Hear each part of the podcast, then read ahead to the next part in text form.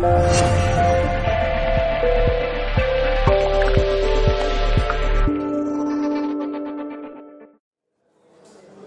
días, vamos a empezar la mañana ya con el grupo de Villena. El primer conferenciante Fermín, los voy a presentar los tres, ¿vale? Fermín Hernández es técnico comercial de seguros, escritor, orador y, y miembro del grupo Villena de Alicante, divulgador en seminarios, ponencias, congresos y programas de radio y televisión, miembro del equipo de redacción de la revista Amor, Paz y Caridad edición digital que creo que la pueden encontrar ahí en la puerta y tratar el tema sobre qué es un medium, síntomas y misión de los medios. Hola, buenos días a todos. Eh, es un placer y un honor estar con todos ustedes esta mañana para presentar nuestra exposición. Es un panel de la mediunidad en cuatro apartados que ya han oído cuáles somos cada uno de nosotros y en fin, esperamos hacerlo de una manera amena, sencilla, atractiva, para que las ideas fluyan y nos vayamos de aquí con un poquito más de, experiencia y de conocimiento. Aquellos, muchos de ustedes ya lo saben, ya lo tienen, pero hay personas nuevas y de todos modos nunca está de más refrescar las ideas, compartir y dar un repasito. Nosotros vamos a presentar una, exposición eh, sobre lo que significa y representa el medium y la mediunidad. Vamos a presentar unas nociones básicas y sencillas que nos deben de servir, nos deben servir como pilares, como directrices para luego pues ir profundizando e ir adentrándonos en este camino. Y sin más preámbulo voy a empezar y voy a empezar por esta por esta por este apartado de aquí. Gracias. Que dice, dice eso, lo tengo también aquí yo directamente. Dice, conocemos con profundidad la mediunidad gracias al estudio de Allan Kardec. Antes de ello era una gran desconocida, solo comprendida por los grandes iniciados. Ayer, precisamente, tuvimos la oportunidad de escuchar en dos conferencias magistrales, en primer lugar a nuestro estimado amigo y compañero Joao Salves y en segundo lugar al final de la jornada a, a Vicente Guillén. El primero, Joao, González, hizo una exposición muy, muy elocuente, muy atractiva y nos sirve a nosotros de camino para empezar, porque él dijo que el espiritismo es una trilogía, una trilogía compuesta por filosofía, ciencia, con conclusiones ético-morales. Y es importante que lo remarquemos. El espiritismo, nosotros tenemos la seguridad que tenemos en toda la doctrina, tenemos la seguridad de que existen los medios y las mediunidades, no porque lo dijo Alan Kardec, no porque esté escrito, sino porque es una consecuencia del método científico que es un apartado fundamental. Es un apartado muy riguroso. ¿Qué hizo Allan Kardec? ¿Por qué le debemos la seguridad, la trascendencia? ¿Por qué le debemos ese reconocimiento y ese agradecimiento de su gran labor? Porque, como dice aquí, la mediunidad, a pesar de que existe desde todos los tiempos de la humanidad, retoma un poquito, Antonio, se, se escucha bien. Les parece que un poquito. Entonces la mediunidad siempre ha existido, siempre ha habido medium, desde los tiempos más remotos. Ayer lo reflejó Vicente Guillén, desde la antigüedad, chamanes, hechiceros, pitonisas, oráculos, síbilas, en la India, en Asia, en Grecia, en Egipto, pero se reducía a grandes iniciados. Eran personas de una gran elevación espiritual que tenían esas facultades y que la ponían al servicio de solo unos pocos, porque al no estar comprendida no era el momento adecuado y podía haber sido más contraproducente que beneficiosa. Pero siempre ha estado allí.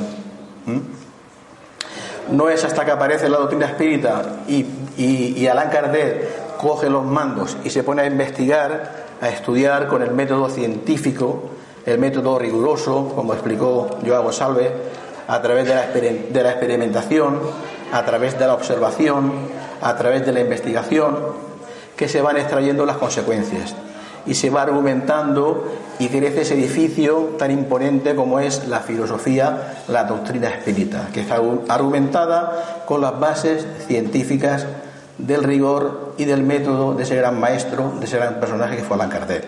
Entonces nosotros se lo tenemos que agradecer y tenemos esa base y tenemos seguridad. Los medios no existen, existe la mediunidad, el espíritu es inmortal, existe un Dios, existen unas leyes y existe una, una ley de evolución en la cual nosotros estamos metiditos y tenemos que avanzar y recorrerla. Y ya empezamos directamente con, con esta introducción. Veamos lo que dice Richard Bach. Y fue una pregunta que escuché en más de una ocasión después de la aparición de Juan Salvador Gaviota. ¿Qué escribías ahora, Richard? Entonces contestaba que no tenía que escribir nada nuevo, ni una palabra. Empecé a sentir que crecía la antigua tensión. Aún quería decir algo más, algo que no había dicho. Escribir no me produce ningún placer. Si pudiera volverle la espalda a la idea agazapada en la oscuridad, si pudiera abstenerme de abrirle la puerta para dejarla entrar, ni siquiera tomaría la pluma. Pero alguna que otra vez se produce una gran explosión. Cristales, ladrillos y astillas atraviesan violentamente la fachada. Y un personaje se yergue sobre los escombros, me agarra por el cuello y me dice dulcemente, no te soltaré hasta que me pongas en, en palabras sobre el papel. Así me encontré con ilusiones que es la segunda obra que escribe Richard Bach, el autor de ese bestseller, esa obra tan popular, tan conocida como lo fue Juan Salvador Gaviota, que con el sirviéndose de, de la vida de esas aves de las gaviotas, la bandada es la sociedad, la humanidad, el vuelo es el pensamiento. O sea, es una obra bellísima en la cual plasma Richard Bach lo que es la evolución del espíritu. La semejanza de esa bandada de gaviotas en la que una se despega de ese, núcleo, empieza a volar más alto, empieza a pensar, no se limita a ir a los astilleros, al puerto, a coger aquellas migajas de comida. O sea, es, una obra muy estupenda. Y entonces le preguntan, oye, después esto que va a escribir, él no tenía ni siquiera, él era un aviador, le gustaba volar, la vida de, de la aviación. Sin embargo, tenía una facultad de escritura, de intuición, y cuando una entidad espiritual tenía que valerse de él, pues él lo manifiesta de esta manera. Como era un gran escritor, y no cabe duda de que se está, nos está dejando entrever de que esa parte espiritual es la que a él le influía y le obligaba a escribir. Perdón.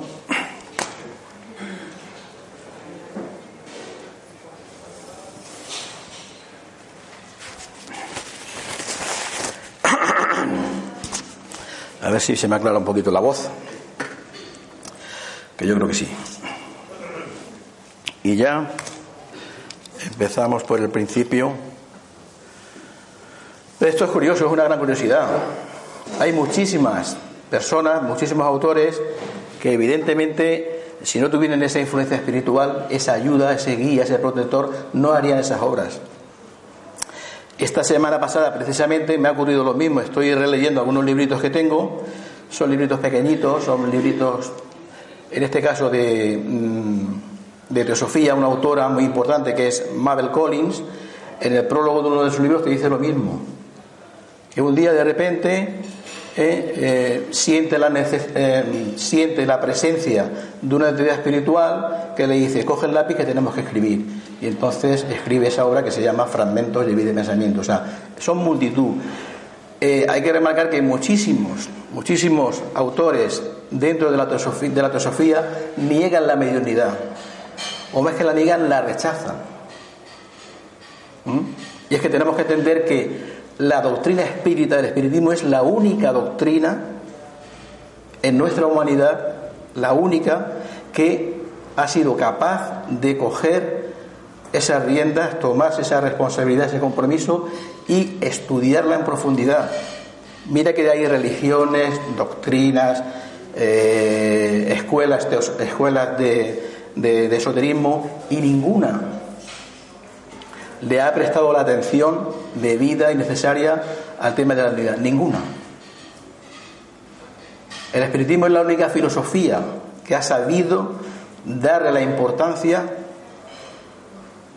estudiarla, investigarla, transmitirla y gracias a ello nosotros pues tenemos esa seguridad, esas directrices, esa guía y podemos emprender ese camino. Las personas que tienen la facultad pues tienen el método, tienen la escuela, saben lo que tienen que hacer. Esto es muy importante. ¿eh? Entonces ya empezamos. ¿Qué es un medium? Pues un medium simplemente es un intermediario entre el plano físico y el plano espiritual. Es una persona que sirve de transmisor. Tiene unas facultades espirituales, tiene una preparación que le otorga la providencia, tiene una ayuda espiritual, unas protecciones, que son las que hacen y le transmiten y le dan esa facilidad para mm, darnos a nosotros aquello, a la humanidad, aquello que necesitamos. Un medio sanador no es el, el que sana. Él impone las manos o lo hace de la manera que tenga que hacerlo, pero está recibiendo un fluido, una ayuda del plano espiritual. Pero ese medium sabe que él solo no podría hacer aquello. Siempre se tiene el respaldo y la ayuda del plano espiritual.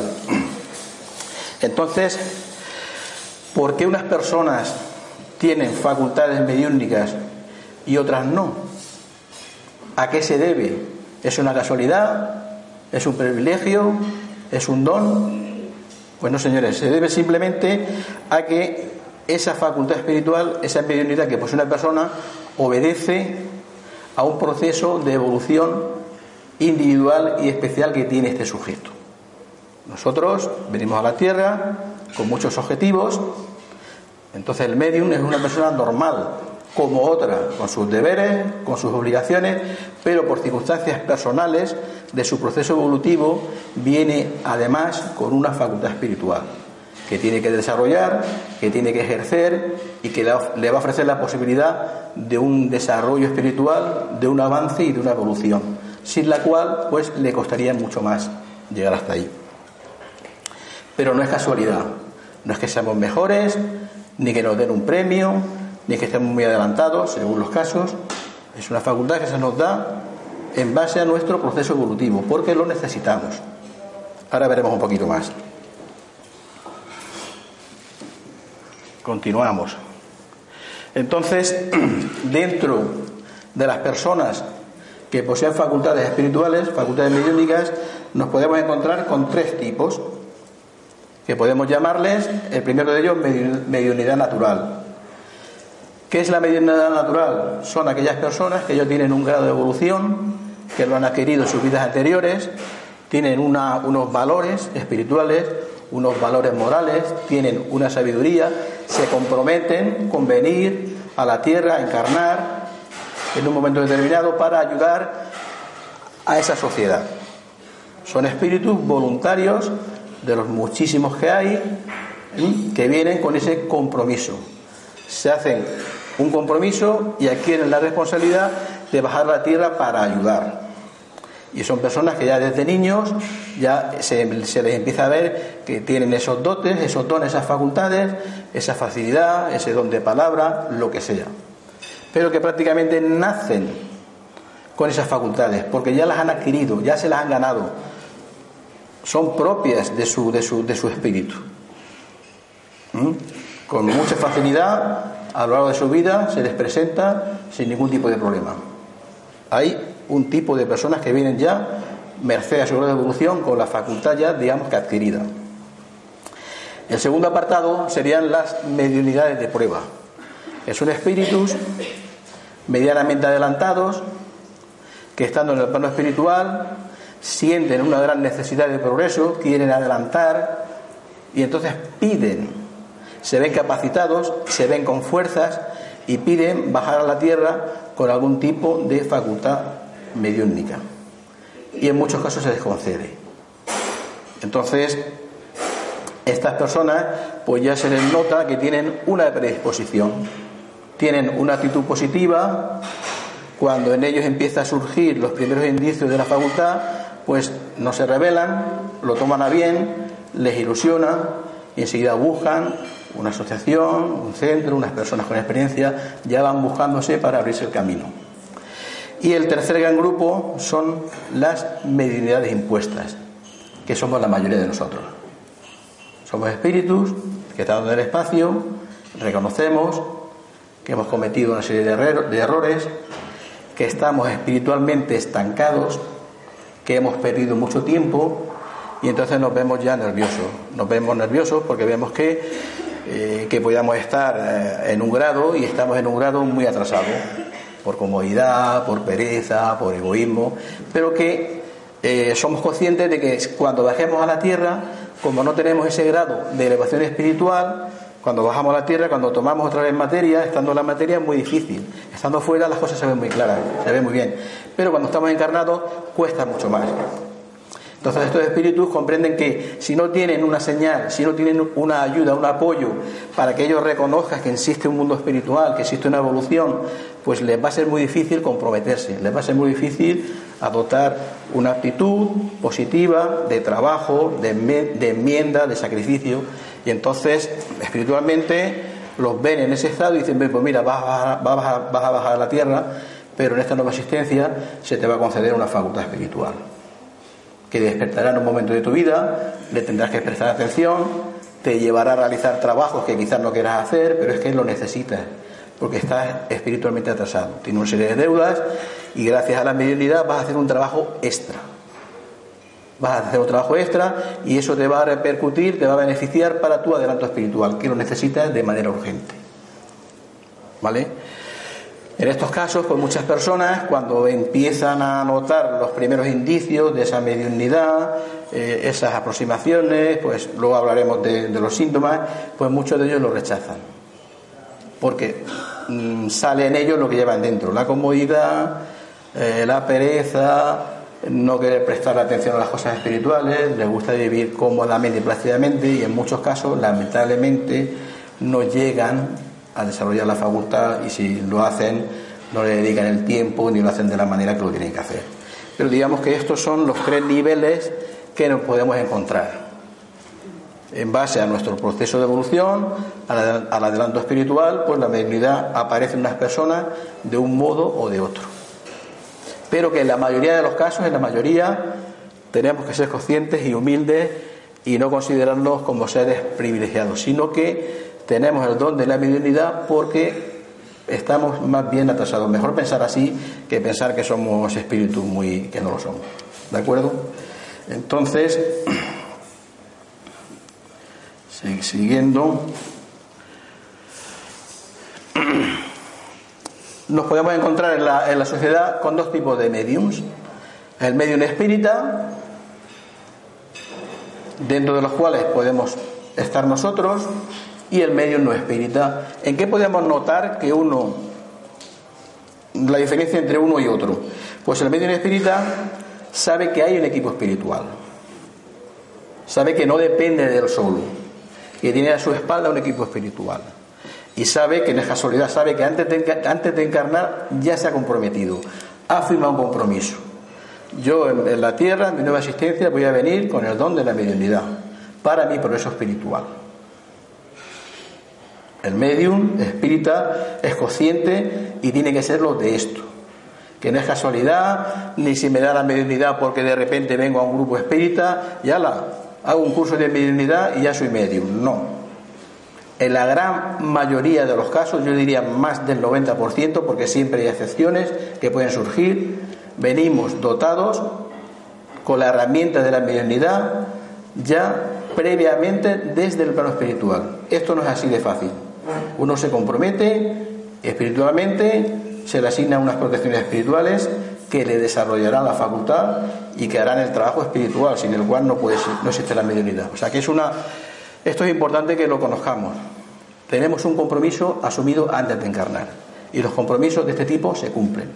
Y si no lo cumplimos en esta existencia, quedarán postergados para la siguiente. Es una cuestión, es una prueba que hemos suspendido, pero queda ahí. Por lo tanto, seamos conscientes de que no es casualidad, es una necesidad urgente y nos hemos comprometido y tenemos que cumplir.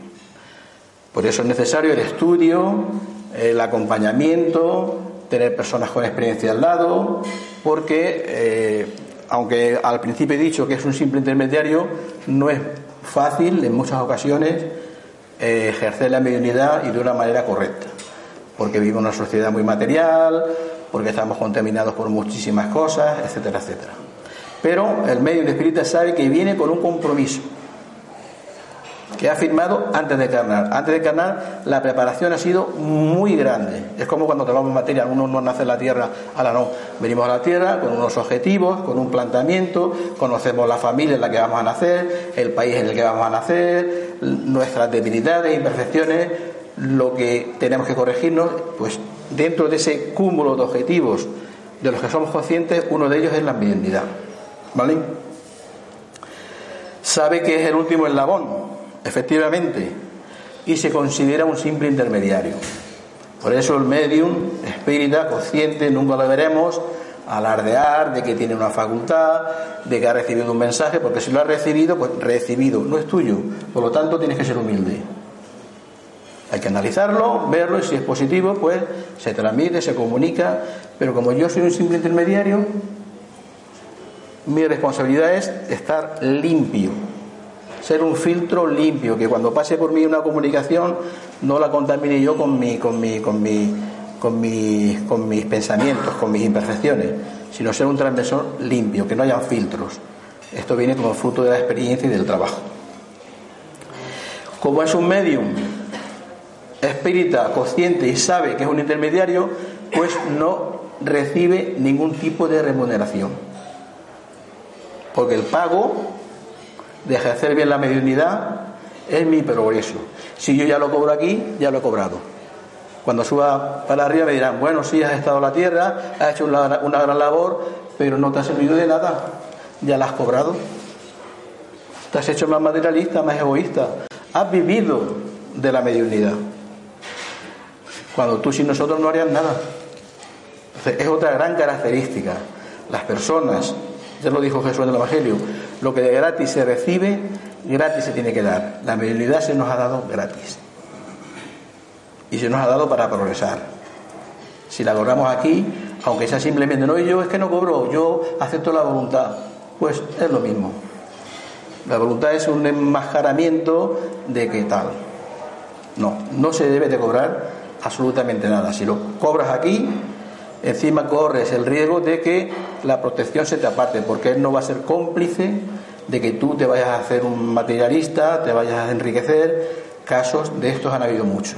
Personas que se han enriquecido con el don de la mediunidad y llega un momento que se les avisa y se les aparta la mediunidad. Lo han venido por no ejercerla positivamente. Entonces su pago es, como digo, es el adelanto espiritual.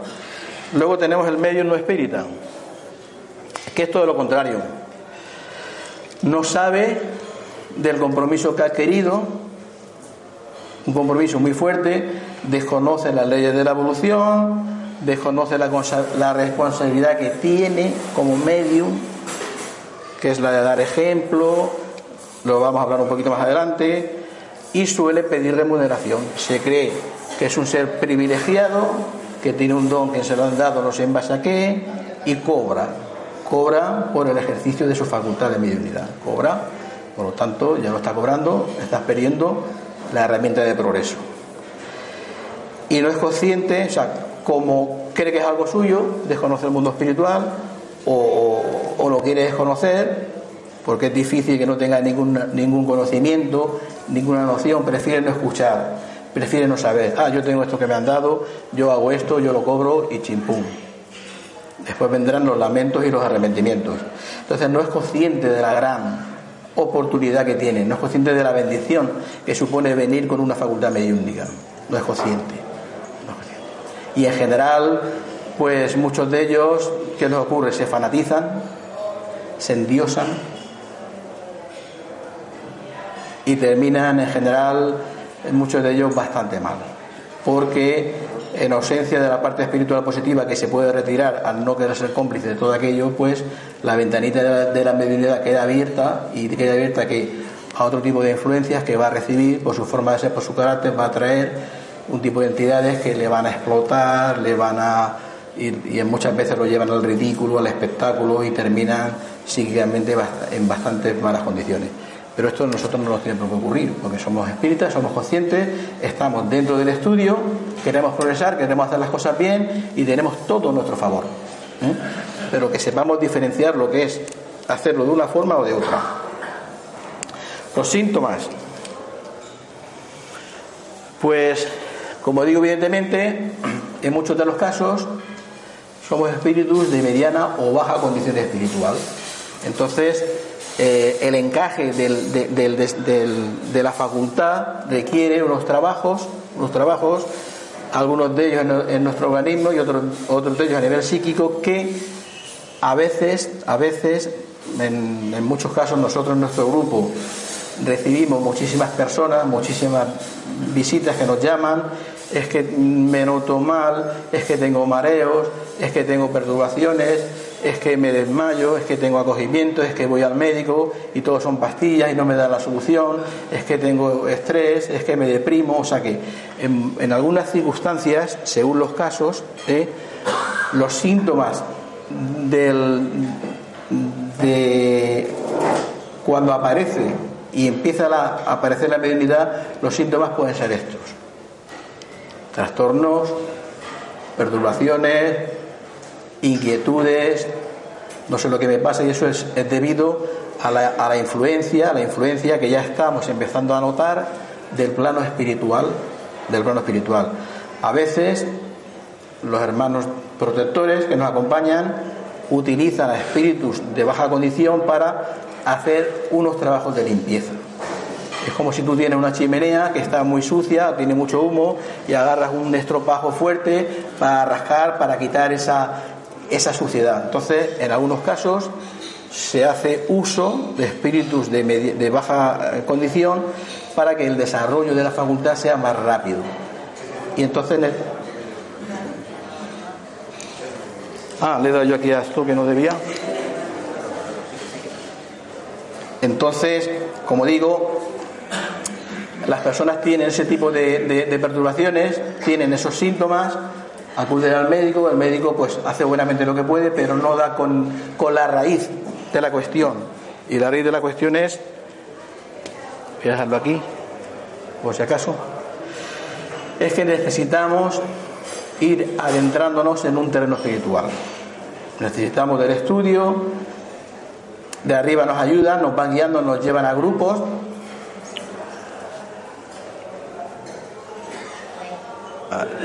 Un poquito para atrás. Estamos. A ver si ya lo, llevo yo. Para atrás es aquí. Para atrás es en medio, ¿no? Ahí. Ahí estamos. Perdón por la interrupción. Pero. Entonces esto es bastante normal. No nos debe asustar. No nos debe de preocupar. Porque en muchísimos casos, si no tuviéramos estos síntomas, pues no detectaríamos que empezamos a tener esa facultad, esa mediunidad. A mí, en particular, esto me ocurrió. Me ocurrió por lo menos durante dos años. Yo tenía de 15 a 16 años y yo tenía una serie de trastornos. Eran momentáneos, era, era, breve, pero me daba un miedo que, no os puedo decir. Porque yo estaba sentado con mi familia en el salón por la noche viendo, viendo la televisión siete hijos, la abuela, mis padres, diez allí, amontonaditos en ese saloncito de aquellos tiempos, y, y, y notaba una cosa y me quedaba paralizado. No me podía ni mover, no podía ni hablar. Rígido. Rezaba un Padre Nuestro, pero vamos a 100 por hora. Y se me quitaba. En una ocasión, una ocasión, eh, a medianoche me despierto y veo una persona en medio de la habitación flotando, una figura luminosa, y claro, con 16 años ver aquello, pues no te digo nada, me voy a levantar y no me puedo ni mover, ni hablar, o sea, el Padre Nuestro que hacía eso, esa fue la primera vez, hacía yo que no rezaba el Padre Nuestro, pues desde que hice la primera comunión, y me puse a rezar, pum, y se me quitó. Ya me pude mover, me levanto, voy a casa de mi hermano, a la habitación de mi hermano, mi hermano mayor, Pepe, mira que en mi, habitación hay un, hay un hombre. ¿Cómo que hay un hombre en tu habitación? Sí, sí, que me he despertado y, y no me dejaba moverme. Aquí no hay nadie. Yo a dormir con mi hermano. O sea que. Y claro, y yo no tenía ningún conocimiento. ¿Qué estaba pasando? Me estaban diciendo, eh, despierta, que tienes una facultad que desarrollar, tienes un compromiso. Eran años eh, que en Villena la industria del calzado estaba al 100 por mil, había muchísimo trabajo, trabajábamos los niños 12 y 13 horas en la fábrica, ganaban, ganaban mucho dinero, llegaba fin de semana. Y no te digo nada, las motos, las novias, las discotecas, la bebida, eso era, era una locura. Yo me iba a mi casa todos los domingos y decía, bueno, pues, eh, ¿qué ¿esta vida qué es? No me he emborrachado de milagro. O sea, yo tenía remordimientos, pero la semana siguiente volvía a lo mismo. Hasta que de arriba dicen, a este hay que, hay que darle un susto. Síntomas. Y empiezo a tener los primeros síntomas.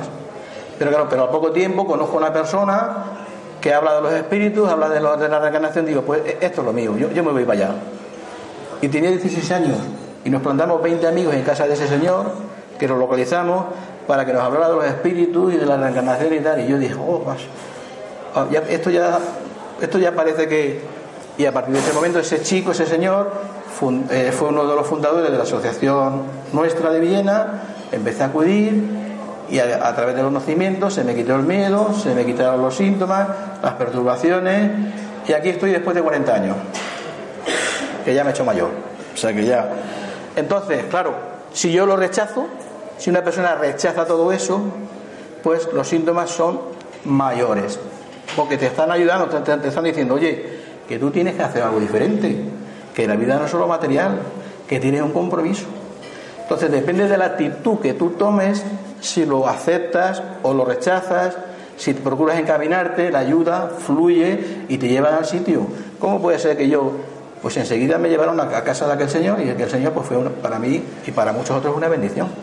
Ahora, si tú lo rechazas, te rebelas, tal, pues las consecuencias, los síntomas más fuertes hasta que no tienes más remedio, porque claro, como mediunidad no puedes negar que existe un mundo espiritual porque es que te lo están, te están llamando a tu puerta.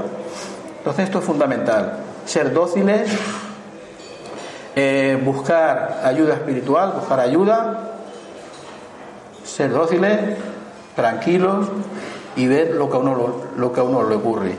Nunca, dejar, nunca descartar tampoco la, ayuda médica, que también tiene su valor y es positiva, pero a veces no es suficiente. Si las causas son espirituales, al final tendrás que buscar la solución espiritual. Entonces, continuamos. Y vemos el desarrollo.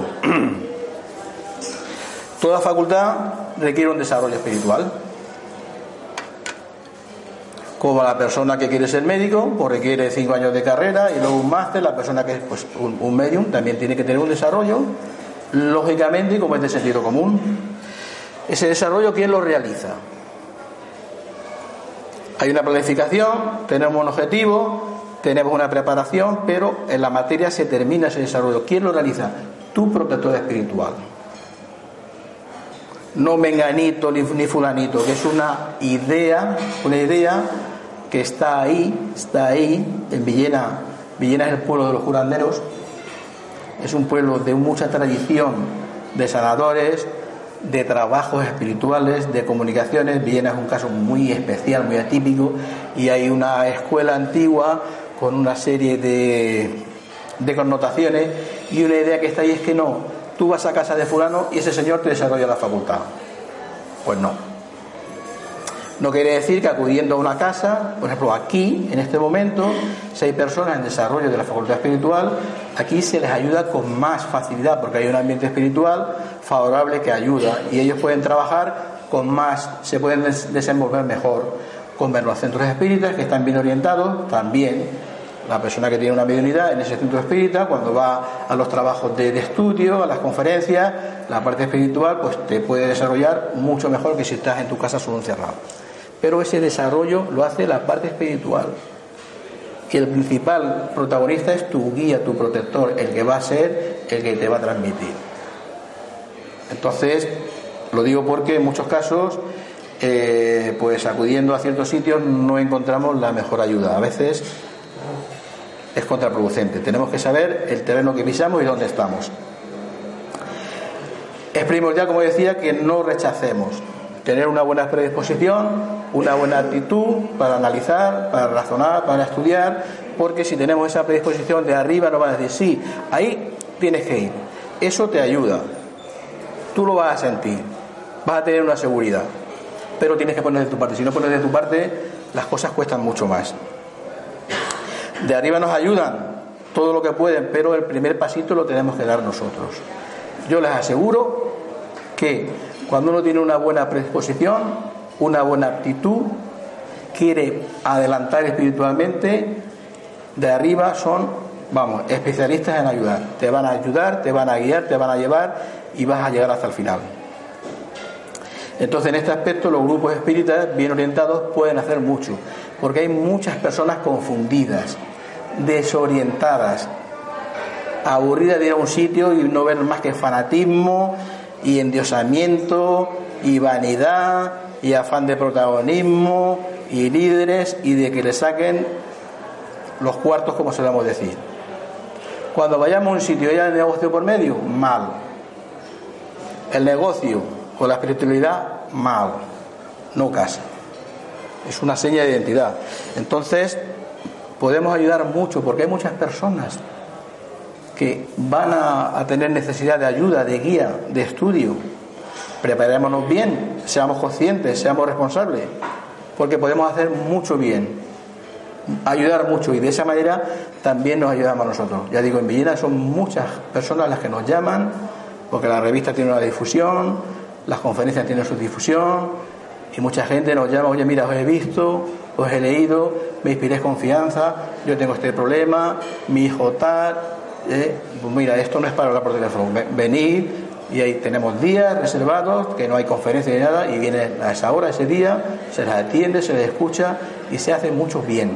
Luego ya, muchos vuelven, otros no vuelven, pero la ayuda la han tenido. El ofrecimiento ha estado ahí.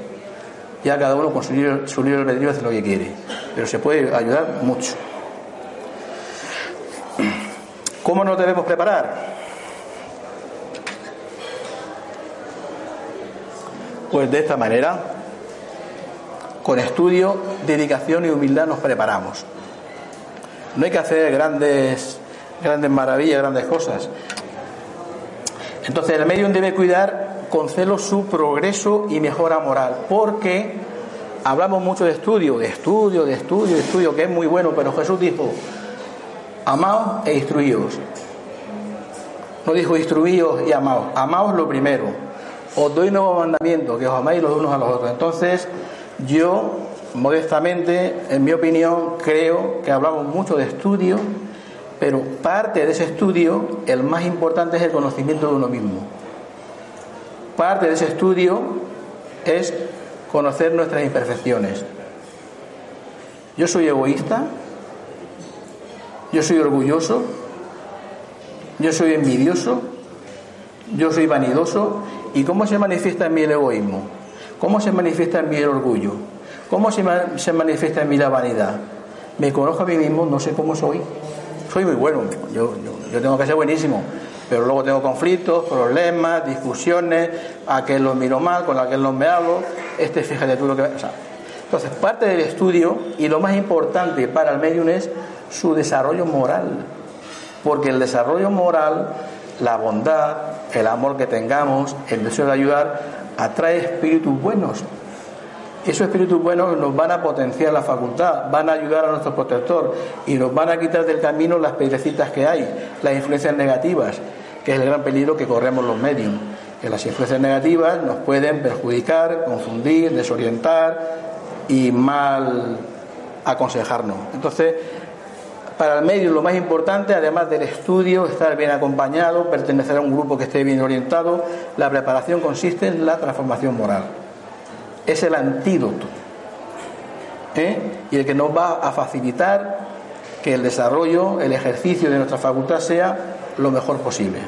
Nos van a dar buenos consejos, nos van a dar palitos y grupos espíritas en que nada, más que les dan premios y qué bien que lo hacéis, qué bueno sois, no sé qué, pues no somos tan buenos. Permítanme que se los diga. Tenemos nuestras imperfecciones y si no, no estaríamos aquí, estaríamos en un mundo más elevado. Entonces, es conveniente buscar la ayuda de personas con experiencia. estudiar, evidentemente, si yo no sé las señales de tráfico, yo, yo, voy a coger el coche y me voy a estampar contra la pared o voy a provocar un accidente. O sea, yo tengo que saber, tengo que conocer, tengo que ser consciente. Para eso está la doctrina y, todo lo que ha venido después. Pero si dejamos a un lado el apartado moral, vamos a tener indudablemente unas limitaciones muy importantes y cierto tipo de influencias que no nos convienen. Entonces, tenemos que ser comprometidos, responsables, generosos, dóciles y tener buena voluntad. Con buena voluntad, mucha humildad y un poquito de entusiasmo, las cosas van a ir sobre ruedas. Continuamos. Sí, siempre voy para allá. Más, ¿cómo se debe preparar? La facultad nos obliga a tener un control de nosotros mismos.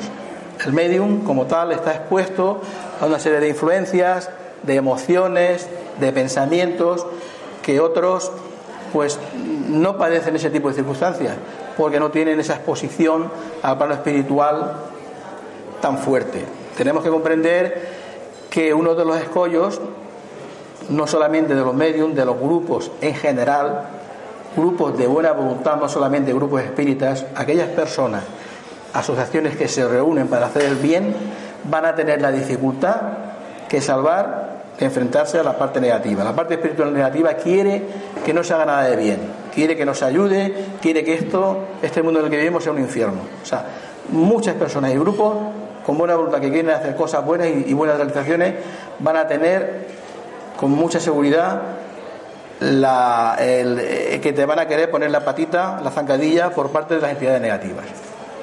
Entonces estamos expuestos a una serie de emociones, de sentimientos, de circunstancias en ese aspecto. ¿Qué tenemos que hacer? Ser dóciles y el camino moral, el camino del desarrollo de nuestra personalidad lo mejor posible. Con eso tenemos una autoprotección, tenemos una ayuda que nos quitan de en medio ese tipo de cosas. Entonces, claro, si no nos controlamos, viene cualquier espíritu, ah, pues yo abro mi mediunidad, que venga y que. No, no, no, no, perdón, aquí el que da la cara soy yo. Yo mis trabajos espirituales los hago los viernes a las 4 de la tarde. Si tú vienes a las 5 del martes, perdóname, pero yo los martes a las 5 trabajo, yo tengo que trabajar. Porque la mediunidad no es ninguna profesión, hay muchos medios que se profesionalizan, ¿no? Si yo puedo hacer mi labor durante un día a la semana, una hora, ¿eh? si me dedico una hora a la semana, un día que yo tengo ese hueco, y hago lo que tengo que hacer bien hecho, estoy, estoy cumpliendo. No me tengo que hacer un profesional. No tengo que dejar mi trabajo, mis actividades, porque entonces me estoy equivocando.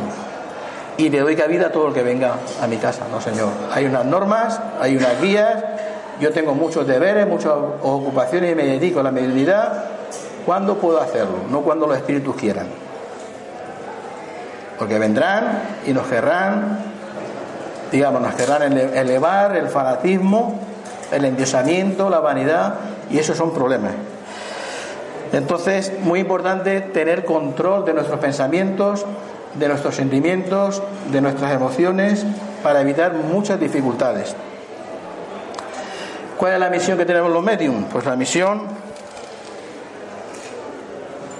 no es ni más ni menos, ni más ni menos que como herramientas como una herramienta de progreso que tenemos, los grupos en general y los medios en particular, la misión es adelantar espiritualmente, ejercer nuestra, nuestra facultad de la mejor manera, ser humildes, trabajadores, serviciales y dar ejemplo, porque eh, no podemos negar la asistencia de un plano espiritual, ya me saca tarjeta roja. Como conclusión, como conclusión, tenemos una gran misión, que es ejercer nuestra facultad, hacerlo con humildad, con honradez, con buena voluntad, con predisposición, siendo sacrificado, renunciando a muchas cosas. La mediunidad y el espiritismo significa renuncia, sacrificio, negación. Venimos a dar más que recibir. Lo que tengamos que recibir, que nos lo den allá arriba. Allá arriba nos lo pagan mejor. Dios es el que mejor paga. No lo corremos aquí. Seamos sensatos, prudentes, seamos buenas personas, eh, intentemos ser amables, cariñosos, bondadosos, buscar la simpatía, la afinidad, la unión y con eso termino aquí. Me quedan varias cositas, pero en fin, como habrá, habrá diálogo, habrá preguntas, con mucha amabilidad responderemos. Pues muchas gracias y damos paso ya a mi compañero Antonio Lugo.